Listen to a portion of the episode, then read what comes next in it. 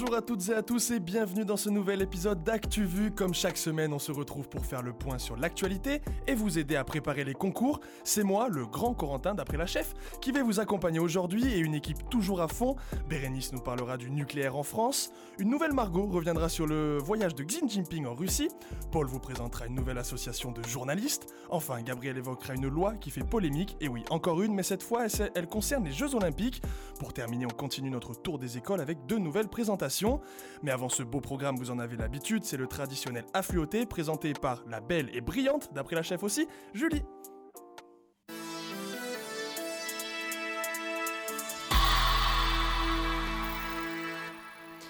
Vous le savez, la France est quelque peu retournée depuis plusieurs semaines, en cause la réforme des retraites d'Emmanuel Macron et d'Elisabeth Borne.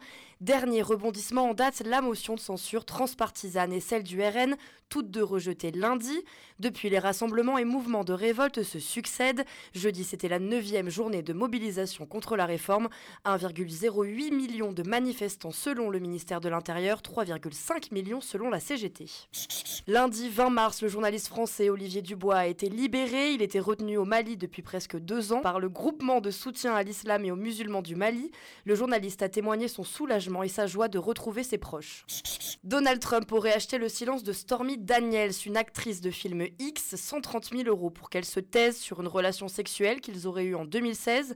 Le président des États-Unis a annoncé sur les réseaux qu'il allait être arrêté mardi pour cette affaire.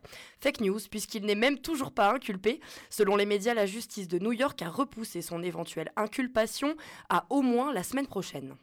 Le centre Pompidou ouvre un musée en Corée du Sud à Séoul dimanche 19 mars. Le centre Pompidou et la fondation d'entreprise Anwa Culture Foundation ont signé un partenariat. Le musée coréen devrait ouvrir en 2025 et il prendra place dans la tour 63, le siège de la fondation à Séoul. Marion Gamme nous a quitté. L'actrice qui jouait Huguette dans Scène de ménage est morte jeudi 23 mars à 84 ans après une longue carrière au théâtre, à la télévision et au cinéma. La France termine deuxième du tournoi des six nations en rugby. Une défaite en Irlande qui réalise le Grand Chelem a fait la différence, mais quand même une victoire historique 53-10 contre les Anglais à Twickenham. Un bilan positif juste avant la Coupe du Monde en France à partir du 8 septembre 2023. Les Bleus ont lancé leur phase de qualification pour l'Euro 2024 hier soir avec un nouveau capitaine, Kylian Mbappé. Un choix fort du sélectionneur Didier Deschamps. À 24 ans, il succède à Hugo Lloris. Un capitana qu'espérait aussi avoir Antoine Griezmann, désormais vice-capitaine. Kylian Mbappé a directement éteint les polémiques en déclarant que l'équipe de France n'appartient à personne et que tout le monde pouvait parler dans les vestiaires. Macron, il a récupéré tous les tocards de la politique. Moi Mais qui allait celle-là? Quelle indignité. Relancer le secteur nucléaire français, un des objectifs du président de la République. L'Assemblée nationale a adopté mardi dans ce sens le projet de loi du gouvernement d'accélération sur le nucléaire, Bérénice. Objectif alléger les procédures administratives et les délais dans ce secteur. Six nouveaux réacteurs vont être construits d'ici 2035. Deux réacteurs EPR à Penly en Normandie, par exemple, devront voir le jour. Des études vont être lancées pour huit autres. La durée de vie va aussi être prolongée pour les infrastructures existantes jusqu'à 60 ans au lieu de 40. Le projet de loi est soutenu par les élus républicains. Le texte a été approuvé par une grande majorité de l'hémicycle, 402 voix favorables et 130 contre. Il sera soumis en deuxième lecture à une commission mixte paritaire. La ministre de la Transition écologique, Agnès Pannier-Runacher, a salué la co-construction du texte. Pas la même ambiance chez les Verts et les Insoumis, qui dénoncent l'inconscience du gouvernement à relancer cette filière non résiliente au changement climatique. En parlant de changement climatique, ce projet de loi tombe mal puisqu'un nouveau rapport du GIEC vient d'être publié. Pour les experts, certains effets du réchauffement climatique seront irréversibles durant des millénaires. Émissions de gaz à effet de serre, hausse globale des températures, vulnérabilité des écosystèmes et des populations, un très mauvais tableau qui se dresse. Et cette semaine, il y a eu du nouveau dans l'affaire Colère, n'est-ce pas? Si on reparle de cette affaire ces derniers jours, c'est parce qu'Emmanuel Macron a réitéré sa confiance envers son secrétaire général Alexis Kohler. Alors concrètement, c'est quoi cette affaire? Alors la justice reproche au bras droit d'Emmanuel Macron, Alexis Kohler, de ne pas avoir fait état de ses liens familiaux et professionnels avec le principal actionnaire de l'opérateur de fret maritime MSC. Il avait même dû prendre position dans ce dossier en tant que représentant de l'État. Ce qu'il faut retenir de nouveau, c'est que le président de la République a affirmé que l'information judiciaire n'était pas en train d'aboutir. Six mois pour mettre fin à l'hécatombe des dauphins. C'est l'ultimatum donné au gouvernement par le Conseil d'État. Ce dernier demande la fermeture des zones de pêche dans le golfe de Gascogne, sur la côte ouest. Les pêcheurs, eux, s'indignent de la faillite du métier. À savoir que l'année dernière, c'est entre 5000 et 10 000 dauphins retrouvés morts sur la plage. God save the king. Sono una donna, sono una madre, sono italiana. I have a dream. Be you. Be, be proud of you. Un voyage pour la paix selon Pékin. Xi Jinping s'est déplacé en visite officielle à Moscou pour trois jours. C'est la première fois depuis sa réélection. L'occasion de renforcer leurs liens et de signer une déclaration commune. Alors Margot, que faut-il retenir de cet accord? Eh bien, deux enjeux, diplomatiques et économiques. Diplomatique car les deux pays se sont accordés pour qualifier les États-Unis de menace pour la paix mondiale. Pékin et Moscou se disent préoccupés à cause de la présence croissante de l'OTAN en Asie. Économique car la Russie veut réorienter son économie. Elle a annoncé un nouveau projet de gazoduc entre les deux pays voisins en passant par la Mongolie. Il permettra de vendre le gaz que l'Europe n'achète plus, un projet vital pour l'économie russe. Mais tout n'est pas rose dans la relation russo-chinoise. Et oui, en ce moment, c'est la Chine qui semble porter la culotte dans le couple. Sur le papier, Pékin et Moscou veulent donner l'image d'alliés face à l'Occident, mais la réalité est plus complexe. Pour l'Empire du Milieu, l'idée est de garder son allié sans trop se mouiller, par peur de sanctions internationales. Avec son plan de paix, Xi Jinping veut jouer la puissance responsable dans la guerre en Ukraine et sur la scène diplomatique. En plus de ça, il y a aussi les rivalités économiques et régionales de la Chine, deuxième puissance mondiale. On obtient le cocktail parfait pour une relation mi-figue, mi-raisin. D'autant plus que la Russie a besoin d'alliés en ce moment. Oui, Corentin, ce sommet tombe à pic pour Poutine. Le président russe est visé par un mandat d'arrêt de la Cour pénale internationale pour déportation illégale d'enfants ukrainiens, une décision surtout symbolique à cause des manques de moyens de la CPI. À savoir aussi que Taïwan a rappelé son ambassadeur au Honduras après la visite de la présidente hondurienne en Chine. Le Parlement ougandais a voté une loi anti-LGBT.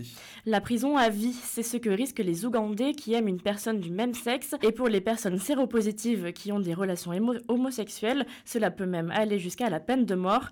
L'ONU appelle le président à déposer son veto pour bloquer cette loi, à savoir que 27 pays répriment ou condamnent l'homosexualité sur le continent africain. Le Parlement européen et les États-Unis s'inquiètent de la situation en Tunisie. On parle même d'une Tunisie au bord de l'effondrement. En 2021, le président Kais Saïd s'est arrogé tous les pouvoirs et a entraîné une instabilité dans le pays. Depuis, la situation politique, économique et sociale s'est détériorée. Un prêt de 2 milliards de dollars est en négociation avec le FMI. L'Union européenne craint une vague migratoire en Europe.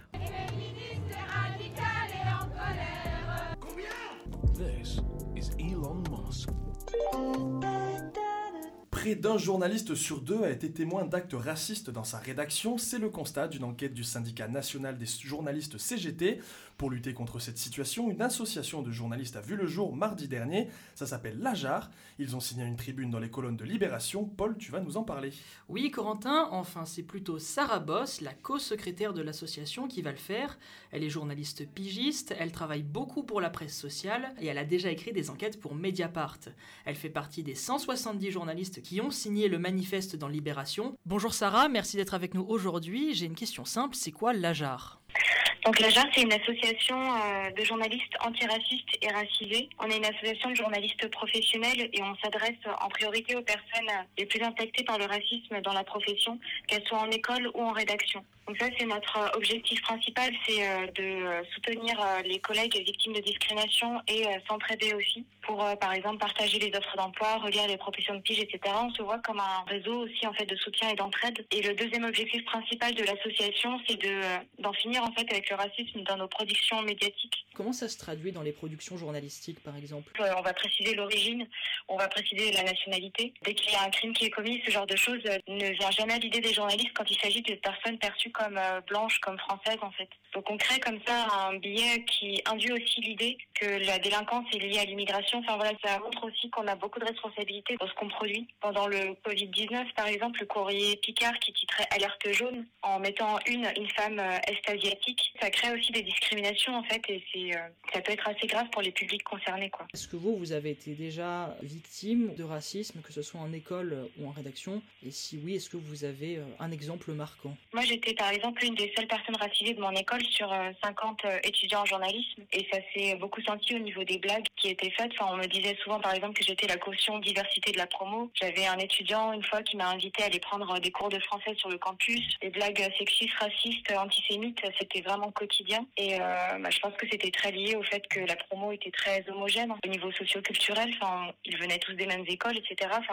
Ça crée un- une ambiance assez euh, euh, hostile, je dirais. Ça marginalise en fait les personnes qui sont différentes. Moi, je me suis sentie très marginalisée et euh, malheureusement, les écoles sont à l'image, enfin les rédactions sont à l'image des écoles en fait. Quand je suis quand je suis arrivée ensuite euh, en rédaction, c'était pareil. J'étais l'une des seules personnes racisées et euh, rédactions sont encore euh, très très monochromes et ça du coup ça se ressent et ça a des conséquences sur ce qui est produit.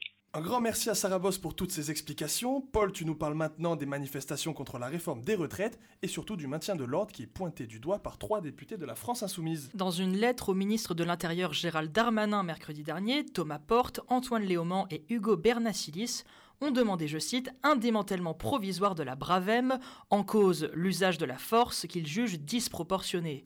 Pour rappel, Bravem, c'est l'acronyme de Brigade de répression de l'action violente motorisée. Ce sont des policiers qui interviennent à moto par binôme lors de manifestations.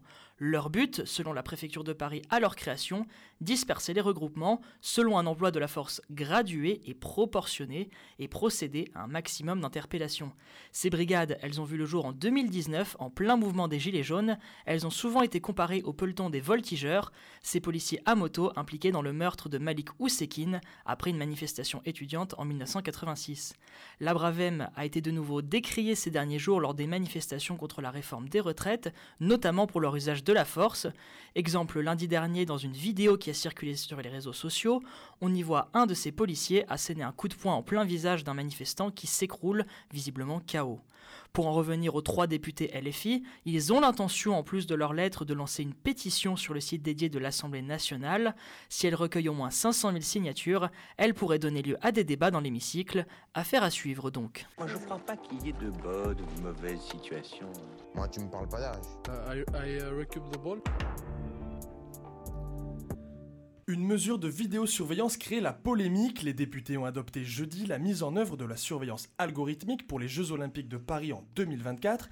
Gabriel, ce nouveau système ne fait pas l'unanimité. Oui, la mesure ne passe pas auprès des associations et surtout de l'opposition. Cette vidéosurveillance dite intelligente sera expérimentée avant, pendant et après les Jeux, mais les députés de la NUPES craignent que ce dispositif soit ensuite déployé plus largement envers la population. Plus concrètement, en quoi consiste ce nouveau système? C'est vrai que vidéosurveillance algorithmique, ça n'est pas très clair, mais pour simplifier, des caméras ou des drones prennent des images qui sont ensuite analysées automatiquement par un algorithme. Le but, détecter des situations ou des comportements à risque pour ensuite permettre aux agents sur place de réagir le plus rapidement possible. Qu'est-ce que les députés entendent par comportement à risque eh bien, c'est là qu'est tout le débat. Pour l'instant, on ne sait pas. Une liste de ces faits à risque va être mise en place par décret, c'est-à-dire directement par le gouvernement. Gérald Darmanin a cité notamment les départs de feu, les goulots d'étranglement ou encore les colis abandonnés qui pourraient être repérés par l'algorithme. Une surveillance exacerbée donc, mais le ministre de l'Intérieur insiste sur les protections mises en place. Élément important notamment, il n'y aura pas de reconnaissance faciale. L'algorithme peut décrire une personne, ses vêtements, sa position sa taille, mais en aucun cas ne peut déterminer son identité. L'exécutif se justifie en invoquant la nécessité d'assurer la sécurité des spectateurs et des sportifs. L'opposition, quant à elle, craint le futur élargissement d'un dispositif qui pourrait mener à des dérives sécuritaires selon eux. Les JO serviront d'expérimentation du système, expérimentation qui doit se terminer fin 2024 et qui pourrait donc être mise en place dès cette année pour les mondiaux de rugby. Tu nous parles aussi d'un nouveau record de vitesse à ski. 255,5 km/h, c'est la vitesse à laquelle a dévalé Simon Billy mercredi. Le Français a battu le record du monde de ski de vitesse. Pour cela, il a descendu la piste des Chabrières à Var, dans les Hautes-Alpes, une pente de 98%. Le skieur français a au passage décroché son deuxième titre mondial d'affilée. C'est certainement l'une des journées les plus importantes de ma vie, a-t-il déclaré. Le festival Sérimania perturbé par les manifestations contre la réforme des retraites. Les manifestants qui bloquent le tapis rouge des mobilisations contre la réforme des retraites ont empêché la venue de Marcia Cross au festival Sérimania à Lille. L'actrice connue pour son rôle dans Desperate Housewives devait donner une conférence. Elle a dû être exfiltrée alors que la situation dégénérait entre les manifestants et les CRS. L'actrice américaine a réagi en soutenant les manifestants. Je préfère vos poubelles à nos tueries de masse.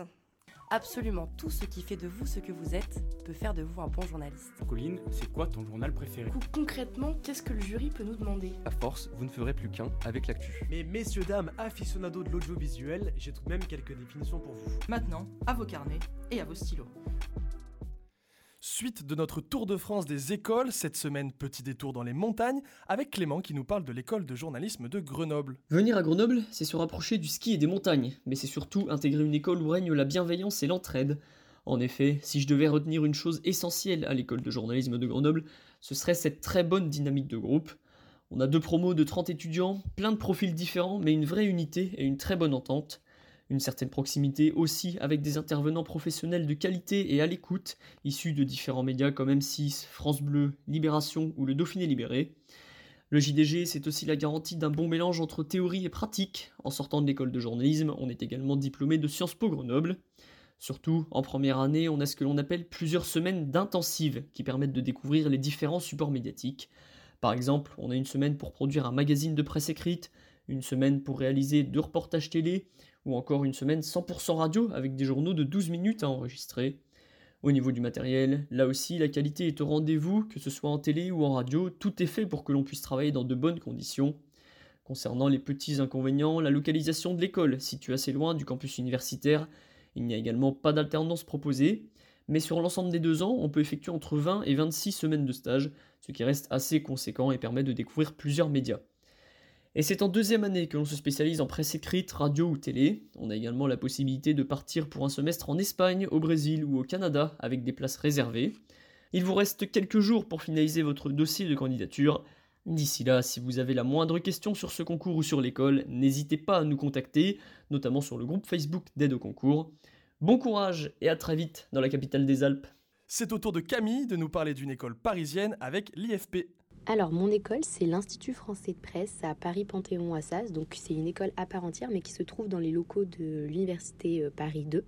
Le vrai atout, je trouve, euh, de mon école, c'est le fait qu'on pratique le journalisme dès notre entrée. C'est-à-dire que certes, il y a une petite partie euh, théorique, parce qu'on a des, des, cours, mais aussi on est immergé dans la pratique, parce qu'on fait des reportages dès les deux premières semaines. Donc, on part sur le terrain, on interviewe les gens, on choisit un angle, et ça, on le fait autant pour la radio que pour la presse écrite que euh, pour la télévision. Et après, on a vraiment des semaines intensives où on fait que ça pendant du coup deux semaines, donc que ce soit pour le journal école, où on fonctionne comme une vraie rédaction, comme une vraie... Euh, rédaction de presse quotidienne régionale, mais aussi en radio et en télévision. Donc en fait, on apprend vraiment le métier sur le terrain. C'est un peu l'école de la débrouillardise, mais ça nous permet vraiment de développer les capacités d'un vrai journaliste. Et puis aussi, on a le projet journalistique qui est en fait un projet sur un an qui après euh, a pour but en fait qu'on le vende aux médias. Ça représente une bonne, euh, un bon coefficient en termes de notes euh, après dans notre diplôme, mais c'est très formateur. Et puis aussi l'alternance. Comment ne pas parler de l'alternance C'est vraiment quelque chose moi que j'avais envie de faire en, deuxième année et c'est possible avec l'école. Et puis on a la chance d'avoir des intervenants qui sont aussi journalistes et qui peuvent du coup nous permettre de mettre un, un pied à l'étrier dans ce monde du travail en termes d'alternance. Donc c'est vraiment très pratique. Et au-delà de ça, je trouve qu'il y a une ambiance familiale à l'IFP dû au fait qu'on ait une petite promotion qui a un vrai plus, une vraie valeur ajoutée. Et je, considère que cette solidarité en termes de, classe est un vrai atout et permet à chaque étudiant de, de s'épanouir dans cette promotion. Merci à vous deux pour euh, toutes ces informations sur vos écoles.